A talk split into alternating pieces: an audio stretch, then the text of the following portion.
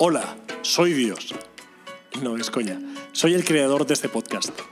Quiero decirte que en este programa se hablará de humor con humor, y de humoristas, y de cómo se piensa, se gesta y se construye. Eso tan sumamente serio para la vida humana que es lo que llamamos humor. Cualquier sugerencia sobre humoristas que tratamos, o sugerencias sobre humoristas que os haría ilusión que tratásemos en el futuro, podéis enviárnoslas a través de la dirección de correo electrónico hola.sergimo.com. Y ahora ya, sin mayor dilación,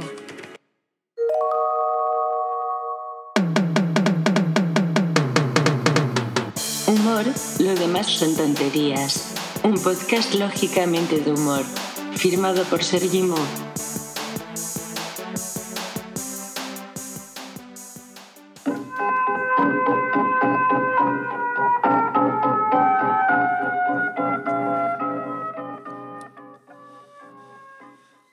Si alguien ha dicho que el libro es el pan del espíritu, pero si no lo ha dicho nadie, estoy seguro de que lo va a decir de un momento a otro, porque efectivamente el libro es eso.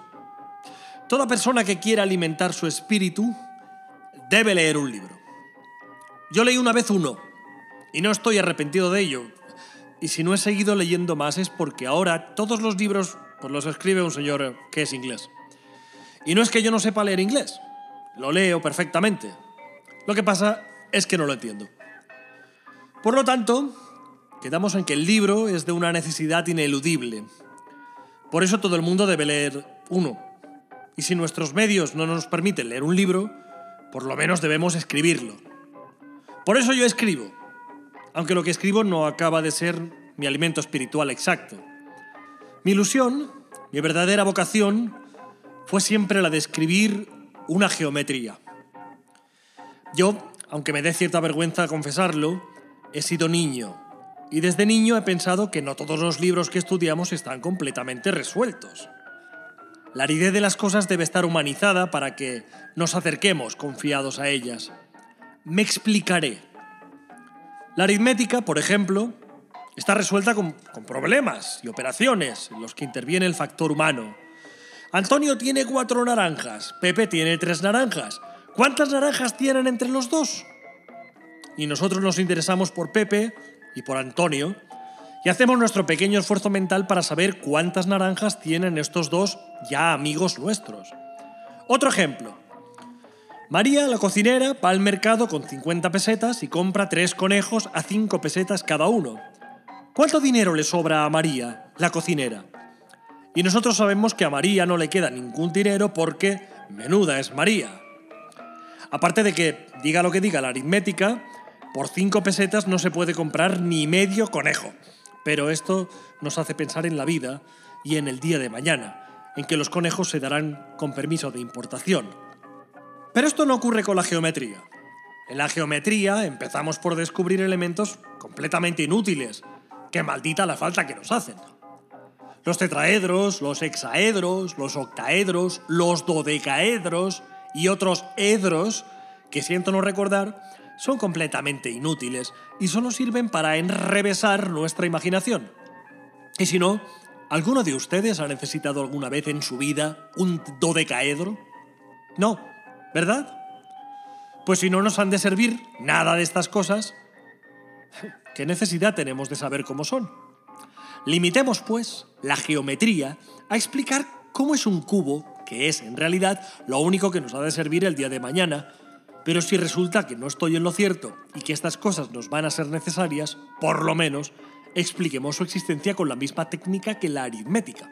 Por ejemplo, el pentágono Antonio se enamora de la hipotenusa Josefina, aquí puede describirse una historia sentimental y sentimental en la que los padres de la hipotenusa se oponen a las relaciones de esta con el susodicho pentágono por la razón de que este solo tiene cinco lados y los padres quieren para su hija por lo menos un octógono. Cualquier niño, por polígono que sea, se interesaría por esta historia y acabaría por saber lo que es un octógono, cosa que todavía no he logrado saber yo. Respecto a la geografía, también habría mucho que hablar. Bien está que nos diga dónde están los Estados Unidos y que los chinos son amarillos, pero ¿Por qué hemos de saber dónde nacen los ríos y cómo son los ríos? Si el día de mañana sentimos necesidad de saber cómo es un río, no tenemos más que irnos a un puente y verlo. Y si precisamos saber dónde nace, con preguntárselo a cualquier pescador, estamos del otro lado. Por otra parte, en los tiempos que corren y que hay que ver cómo corren, la geografía cada día es más insegura y la que se lleva este año ya no se lleva el año que viene. Claro que me dirán ustedes que el saber no ocupa lugar, pero yo disiento de ese refrán. Y si no, ahí tienen ustedes pues lo que ocupa la Biblioteca Nacional.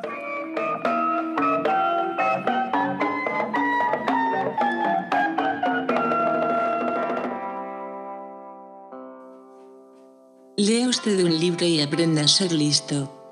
Un artículo escrito por Tono y publicado en la revista La Codorniz.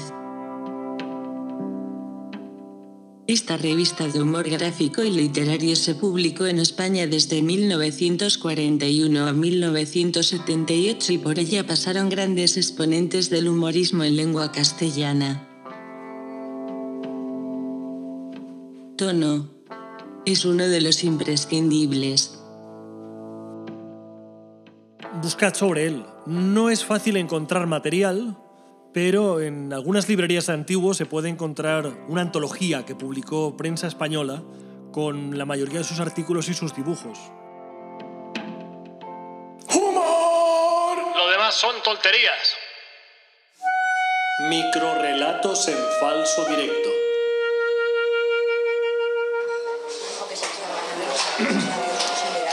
No es lo mismo tener un coche con cambio automático de marchas, no necesita embrague, que tener un cambio automático de bragas en un coche a toda marcha.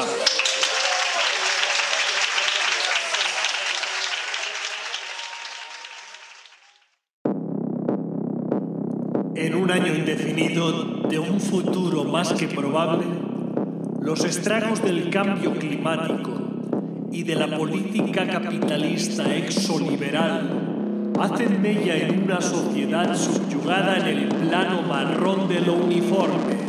Hoy... ¡Pero no me subáis tanto!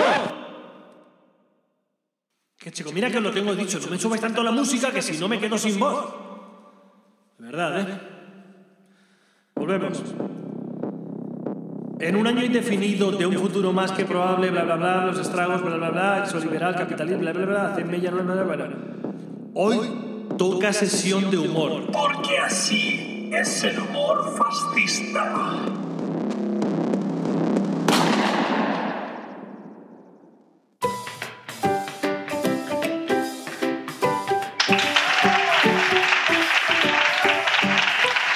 Bueno, pues bienvenidos.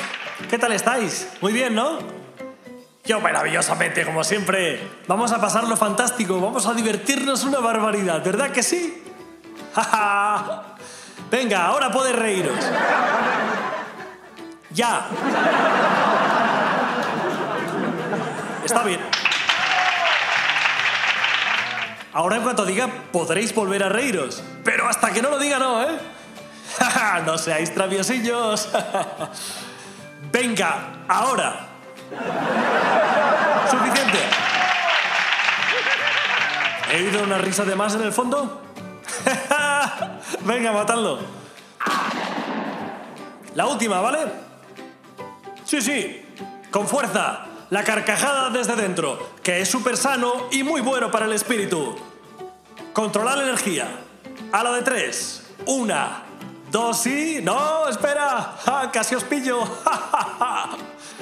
Venga, ahora en serio. Una, dos y tres. ¡Reír!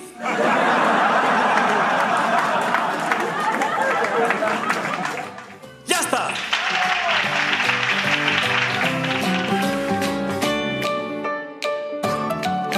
¡Humor! Lo demás son tonterías.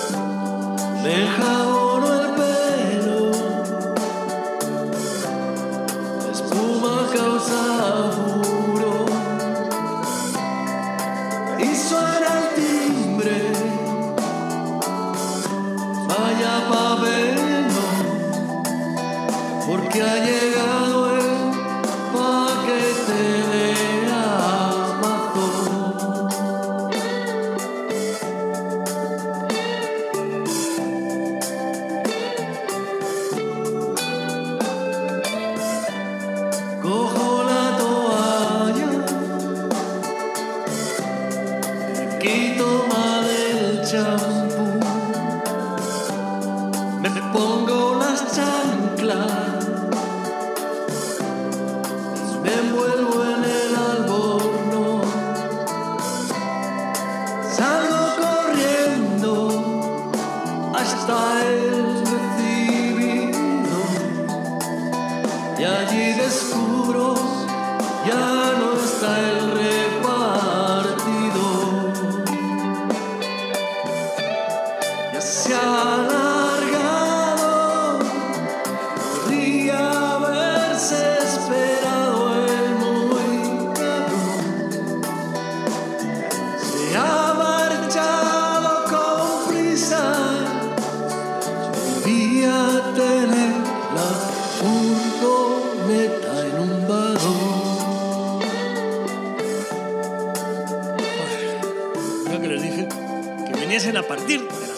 Y media. En la web hay un apartado que tú pones a partir de cuándo y tú pones a partir de las 10 y media. ¿Cuándo ha venido? Cuando le ha salido de la punta del ¡Humor! Lo demás son tonterías.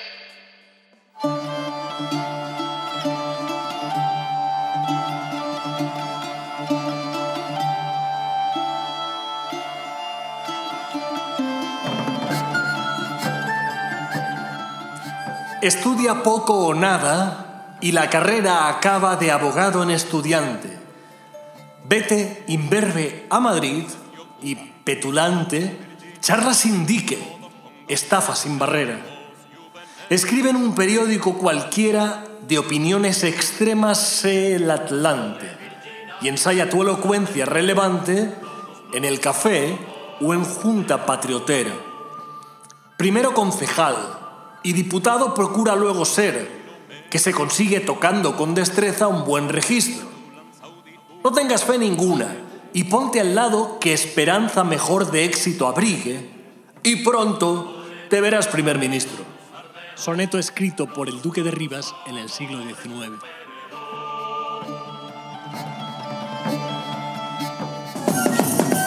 Humor, lo demás son tonterías. Un podcast lógicamente de humor, firmado por Sergi Mo.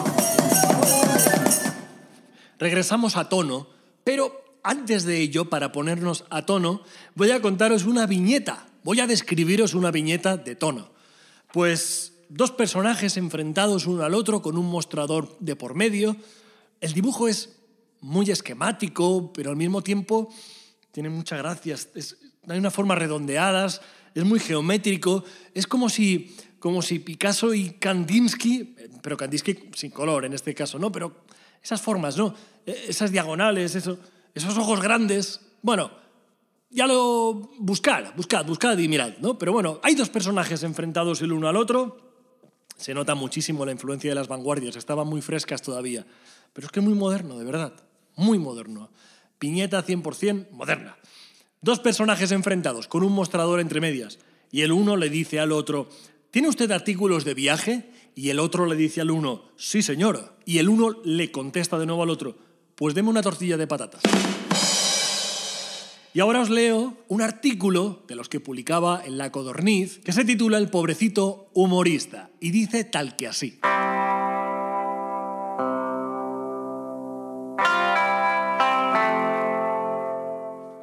La gente se sorprende cuando conoce a un humorista y descubre que es poco más o menos como todo el mundo. Nadie diría que es usted un humorista, me han dicho innumerables veces. Porque la gente cree que los humoristas tenemos que entrar en las casas contando cuentos de loros o vestidos de saltamontes. Hay personas que nos invitan a sus fiestas convencidas de que lo van a pasar en grande y que se van a reír de lo lindo. Y no comprenden que uno, fuera de sus horas de trabajo, pues sea un ciudadano corriente y moliente. Este caso no se da en ninguna otra profesión. A nadie se le ocurre convidar a un peluquero con la esperanza de que a los postres les corte el pelo a los dueños de la casa. Ni invitar a un banquero para que, después del postre, reparta billetes de mil pesetas, ni llevar a su casa a un torero para que, acabado el café, le ponga banderillas a la criada. Solamente a los humoristas se nos exige que sigamos ejerciendo nuestra profesión fuera de nuestra jornada laboral. Al llegar a alguna cena, la dueña de la casa nos recibe con una interrogación de esperanza. ¿Qué? ¿Qué tal? Y dirige una mirada a los demás invitados como diciéndoles, ahora verán ustedes lo que es bueno. Y cuando uno responde, muy bien, ¿y usted? Se queda estupefacta de que uno haya contestado como un fabricante de pernitos. Pero no por eso se desaniman. Seguramente durante la cena tendrán ocasión, el humorista, de contar algo gracioso. ¿Qué tal el consomé? Pregunta la señora, con la ilusión de que esta pregunta sugiera al humorista algún cuento gracioso relacionado con los consomés. Y cuando uno se limita a responder, muy bueno y muy calentito, todos nos miran extrañados como si uno hubiera dicho algo feo de sus familias. Algunas veces en nuestro deseo de no defraudar a los comensales, buscamos en nuestros recuerdos algún cuento gracioso o alguna anécdota divertida pero basta con que uno tenga interés en recordar algo potable para que todos los loros, todos los leones y todos los jaimitos del mundo desaparezcan de nuestra memoria, como si acabáramos de sufrir un lavado de cerebro con uno de esos detergentes que lavan tan blanco. En otro terreno, en cuanto el humorista estrena su primera comedia o publica su primer libro, ya está imposibilitado para intentar otro camino el público le coloca una etiqueta que ya no podrá despegarse hasta la muerte. Es inútil que surja, de pronto, en su imaginación una tragedia. Si se atreve a plasmarla en el papel, por muy bien que la desarrolle, los empresarios se negarán a estrenarla. Uno de los deberes del humorista es el de ser simpático. Y esto representa un esfuerzo constante y agotador. Yo, por ejemplo, consciente de este deber, todas las mañanas, en cuanto acabo de hacer mi gimnasia, que consiste en ponerme los zapatos, elijo mi mejor sonrisa y me dispongo a dedicársela a todo el que se me ponga por delante. Buenos días, Pedro, le digo sonriendo al portero. Y el portero me mira extrañado pensando seguramente que soy tonto. Salgo a la calle y mi segundo encuentro es con un guardia que anota en su librito la matrícula de mi coche. Me acerco con mi estupenda sonrisita y le explico. Sí, lleva usted razón. Estoy aparcado en un lugar prohibido, pero tenga en cuenta que no había otro sitio posible y que tampoco podía subirme el coche a mi casa. El guardia, sin hacer caso de mi arrolladora simpatía, sigue rellenando su papelito y me lo entrega. Yo lo guardo en mi bolsillo y sigo con mi sonrisita a cuestas. Intento cobrar inútilmente una cuenta pendiente, esgrimiendo mi imperturbable sonrisa, que al deudor parece tenerle sin cuidado. Y sigo con mi inseparable sonrisa, que ya va convirtiéndose en risa de conejo, y así voy soportando todos los inconvenientes, todas las dificultades y todas las molestias que se le presenten a uno de la mañana a la noche cuando al final de la jornada, harto ya de impertinencias y contrariedades, mando mi sonrisa a hacer gargarismos, comenta la gente que se tropieza con uno. Hay que ver, qué tío tan antipático.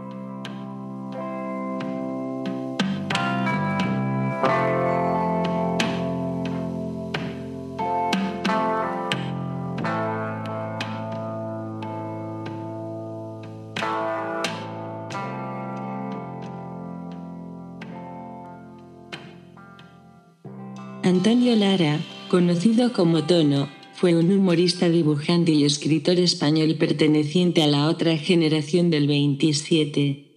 En su obra percibimos la influencia de Ramón Gómez de la Serna. El ultraísmo y el surrealismo con una fuerte tendencia a la subversión lingüística. ¡Humor! Lo demás son tonterías.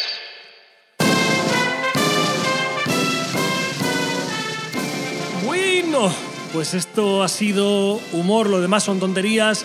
Este episodio en concreto, habrá más, han habido antes, así es la vida. Espero que os haya gustado, que os haya divertido, que os haya resultado interesante y que buceéis por redes sociales y que comentéis y que...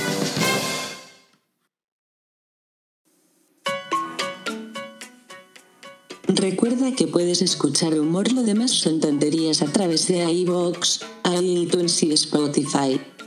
Recuerda también que estaría muy bien que ahora mismo tuvieses el detalle maravilloso de puntuarnos muy bien en iVoox. No te olvides, por favor. Nuestra integridad mental depende de ello. Y por último, recuerda también que puedes comentarnos allí o en la cuenta de Instagram sergi.mo.humor. Ah, no era lo último. Porque me falta recordarte que también tienes a tu disposición la dirección de correo electrónico hola arroba sergimo.com. Ahora sí que ya está todo. Ya puedo desconectarme hasta el siguiente episodio. Sayonara, baby.